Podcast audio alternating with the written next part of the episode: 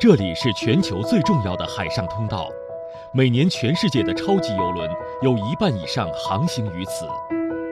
这里自古以来是海上丝绸之路的重要航线，也是沟通东西方的桥梁。这里是南海。关于南海，你可以知道的更多。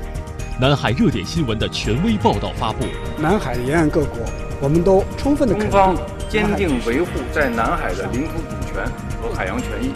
一周南海大事件的全面回顾盘点。特别让外界关注的是，历经四年谈判的新加坡总理李显龙抵达北京，开启了对中国为期三天的正式南海热点事件背后的深度访谈解读。在南海问题上取得了突破，就南海菲律宾前政府阿基诺三的立足南海，聚焦亚洲，放眼世界，南海周刊。一本有声的南海新闻读物，用声音感知南海。各位好，欢迎收听南海周刊，我是张雪。在接下来的一个小时当中，您将收听到南海头条：日美又来南海联合搞军演，域外国家在南海频刷存在感为哪般？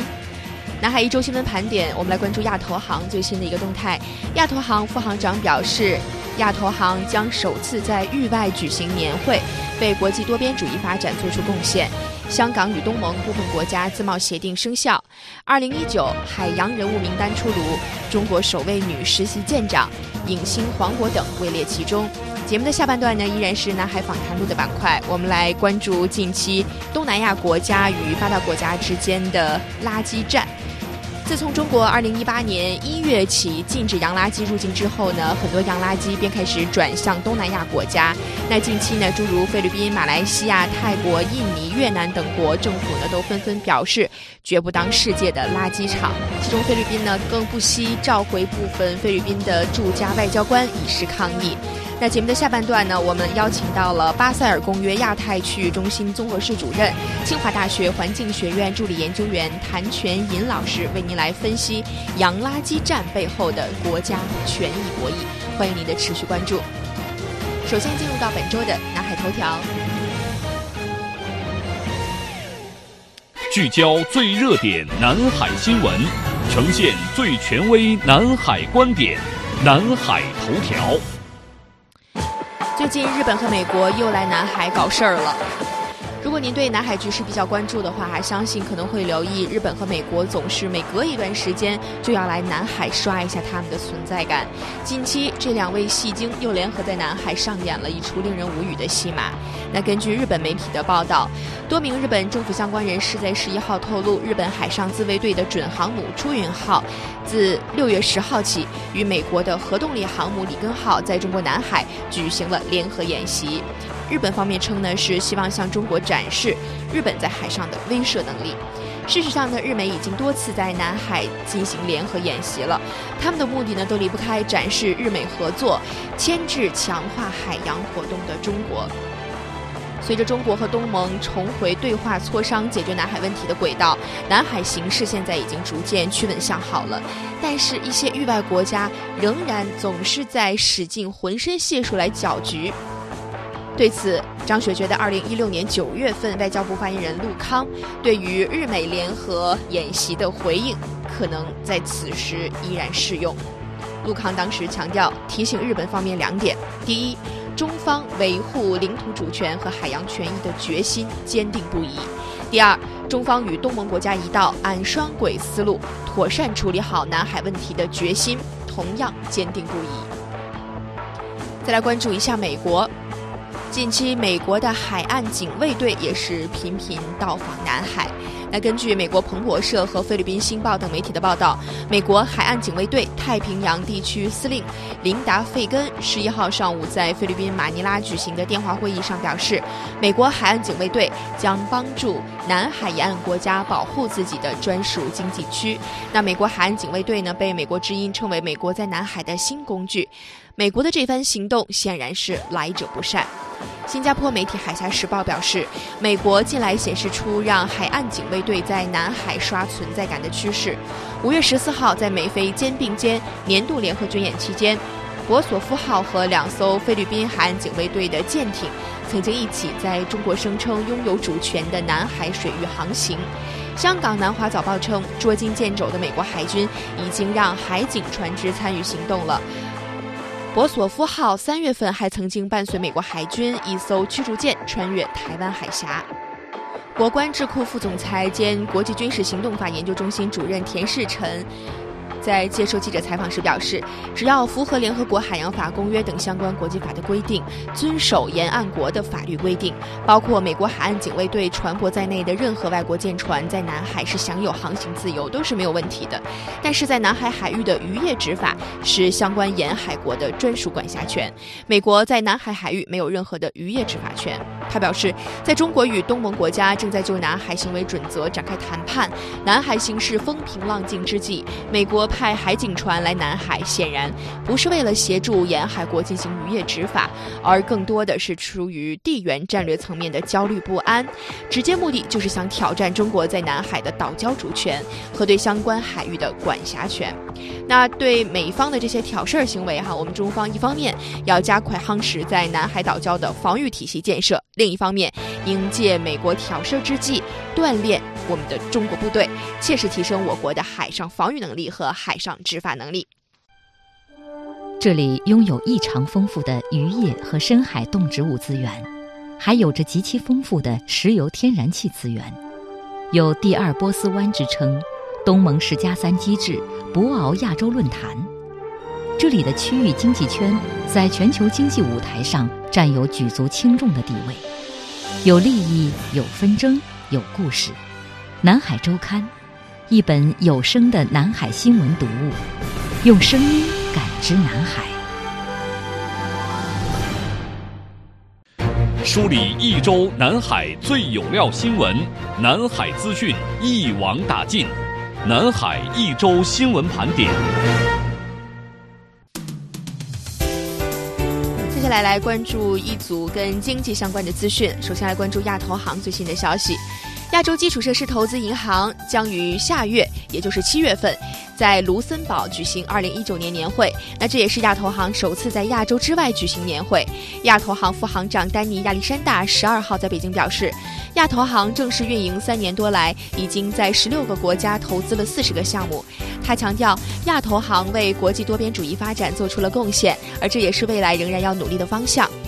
亚投行二零一九年年会呢，将在七月十二号至十三号在卢森堡举行。本届年会的主题是合作与互联。亚投行副行长丹尼亚历山大在北京表示，亚投行筹建和运营以来，欧洲有关方面给予了大力的支持。卢森堡则是亚投行在欧洲的首批创始成员国之一，也期待以本届年会为契机，加强亚洲与欧洲之间的互联互通。那他表示，本届年会呢将聚集亚投行理事会各成员政府的代表、商界精英、社会团体代表以及专家学者，探讨可持续的基础设施投资与合作等议题。亚投行是二零一五年十二月成立的，二零一六年一月份正式运营，是一家国际多边开发机构，总部在北京。目前呢，亚投行已经有九十七个成员，在十六个国家开展了四十个项目，涉及电力、道路等多个基础设施建设领域。丹尼亚历山大说，这些项目为了改善当地民众的生活水平，促进经济增长，做出了贡献。这些项目运行良好，因为我们是大型项目，有一些需要很长时间才能完成。但是我们已经看到了当地民众从我们支持的项目当中获益。最终的评价标准是从人的发展角度来看的。我们带来了什么改变呢？从完成的项目来看，提高了人民的生活水平，促进经济增长，发展水平得到了提升。Development is being enhanced. 亚历山大还表示，亚投行在项目选择上坚持高标准，内部奉行良好的治理方式，坚持多边主义，已经成为国际多边金融机构的重要一员。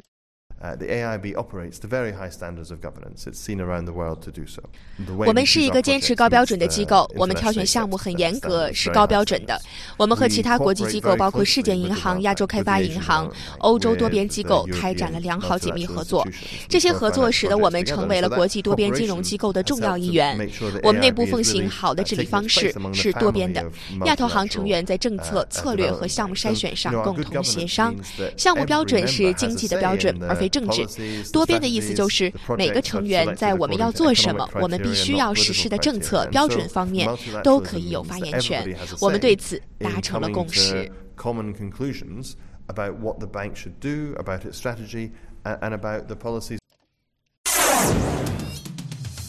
接下来转向泰国方面，那多名泰国政商界人士近日呢也是纷纷表示赞赏中国在当前形势下坚定维护自由贸易的立场，并且呼吁亚洲各国应当携手合作，互相支持。泰国副总理宋奇日前在曼谷举行的中国广东泰国经贸合作交流会上发言时表示，在当前充满不确定的大环境下，亚洲各国应当加强沟通合作，相互支持，打造强劲的亚洲经济。泰国商业部副部长楚提马认为，从长远来看，贸易战没有赢家。中美两国都是世界贸易组织的成员，应该利用世贸组织争端解决机制来解决问题。他赞赏中国坚定支持自由贸易的立场，并且希望亚洲早日完成区域全面经济伙伴关系协定的谈判，打造一个新的自由贸易的平台。谈到当前的中美经贸摩擦，泰国东部经济走廊办公室秘书长卡尼表示，因为泰国不少产品都是先出口到中国，经过加工之后再出口到美国，中美经贸摩擦必然给泰国造成影响。他说，泰国和东盟一直支持自由贸易，如今美国搞起了贸易壁垒，而中国是自由贸易的坚定支持者，泰国支持中国。日前呢，华为在泰国东部经济走廊进行了 5G 的测试，对此卡尼表示。东部经济走廊发展自动化、机器人等产业呢，都需要 5G。泰国和中国华为打交道多年了，合作非常的顺畅。来关注2019南亚东南亚国家商品投资贸易洽谈会。六月十二号，2019南亚东南亚国家商品展暨投资贸易洽谈会在中国云南昆明正式开幕。本届商会呢是以共聚开放前沿、共建辐射中心、共享繁荣发展为主题，设置了十七个展馆，展览面积十七万平方米，共有来自七十四个国家地区和国际组织参展参会。其中呢，展会设置了斯里兰卡主题国和柬埔寨主宾国两个形象展区。展会期间呢，还将举办中国南亚合作论坛、南亚东南亚教育论坛、南亚东南亚艺术周等主题活动。香港与东盟部分国家的自贸协定正式生效了。香港与东盟的自由贸易协定当中，涉及香港与缅甸、新加坡和泰国三国的部分，十一号正式生效。自贸协定的上述部分生效之后呢，在货物贸易方面，新加坡承诺对所有香港原产货物实施零关税，缅甸和泰国将会逐步的减免对香港原产货物实施的关税。关税削减承诺涵盖香港珠宝、服装、钟表、玩具等各类货品。在服务贸易方面，香港服务提供者将会在广泛的领域享有更加的商机和取得市场准入的法律保障，包括专业服务、商业服务、仲裁服务等香港具有传统优势或者具有进一步发展潜力的行业。香港与东盟于二零一七年年底签订了自贸协定和相关投资协定。截至目前，其他七个东盟成员国当中呢，越南已经确认完成了对自贸协定的内部批准程序，但是还没有完成投资协定的相关程序。因此，自贸协定与越南相关的部分还没有执行。另外六国则还没有完成对自贸协定的内部批准程序。南海周刊本周新闻盘点的最后呢，我们来关注一下二零一九。海洋人物的名单，那这幅名单呢，可以让我们回顾过去一年在中国海洋事业领域所发生的一系列的重大里程碑式的事件和感人的故事。六月八号是第十一个世界海洋日，同时也是第十二个全国海洋宣传日。那近期二零一九年海洋人物名单呢，在三亚揭晓，我们来一起看一下获得这一光荣称号的都有哪些人物。他们分别是中国南极考察事业的开拓者郭坤，他曾经七次下南极，两次荣立一等功，组织和参与了长城站、中山站的建站及考察工作，亲历了中国南极事业从无到有的辉煌阶段。那郭坤是于二零一九年四月三号十九时二十分在北京逝世的，享年八十三岁。第二位是中国首位实习女舰长韦慧晓，韦慧晓二十三岁在华为就职，二十七岁以第一名的成绩考入中山大学的研究生，之后呢赴西藏支教，三十一岁开始向军队连投三年简历，最终在三十五岁时迈入了军旅生涯。他第一次随舰出海时，连胆汁都吐了出来。但是坚强的他始终坚持着对崇高事业的追求。在一二年十月，韦慧晓成为了航海部的副航海长。随后，在二零一五年四月，他又担任了长春舰的实习副舰长，成为中国首位女性的实习舰长。第三位海洋人物呢，是中国的油气勘探专家牛成民。牛成民现任中海油有限公司天津分公司渤海石油研究院的地质总师，二零一六年被聘为中国海洋石油集团公司的勘探专家。他在一八年发现的博西老探区气田，打开了富油型盆地天然气勘探的新局面。而这个气田的天然气储量超过千亿方，可供百万人使用上百年。工作三十年来。他和团队指导发现了中国大中型油田十余个，为国家贡献三级石油地质储量五点六亿方油当量，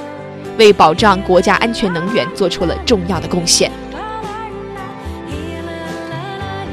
接下来是一个团队荣获了二零一九海洋人物的名单的称号，他们是一带一路的建设者，中远海运港口阿布扎比码头的委派团队。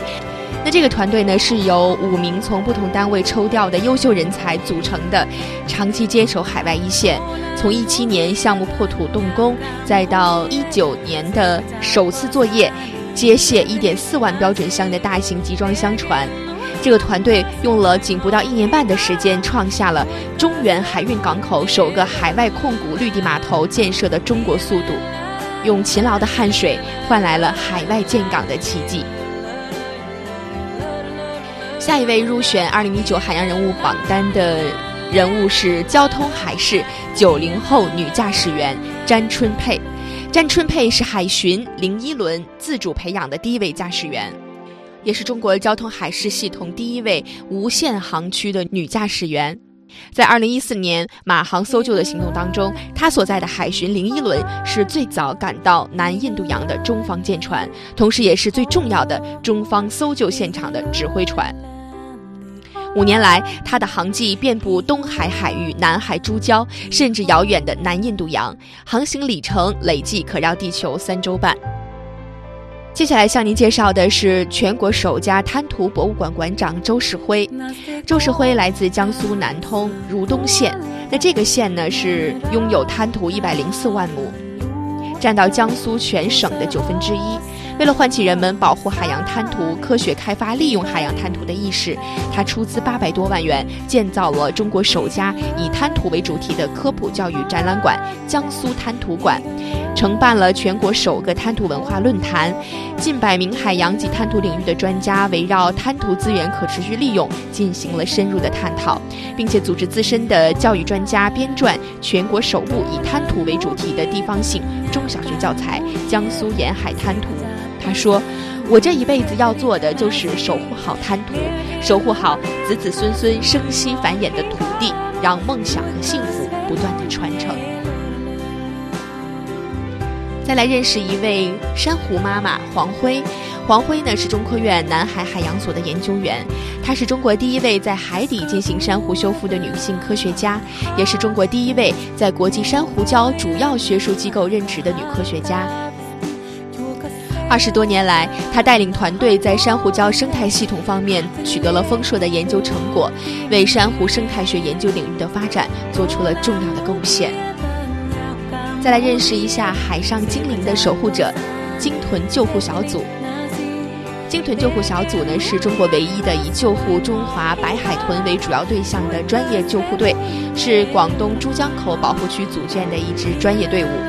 十余年来，鲸豚救护小组见证了海豚精灵重获新生、回归大海的喜悦，也曾经历无力回天的挫败和伤感。从点滴做起的坚守，留住白海豚生活的一方乐土，是他们的写照。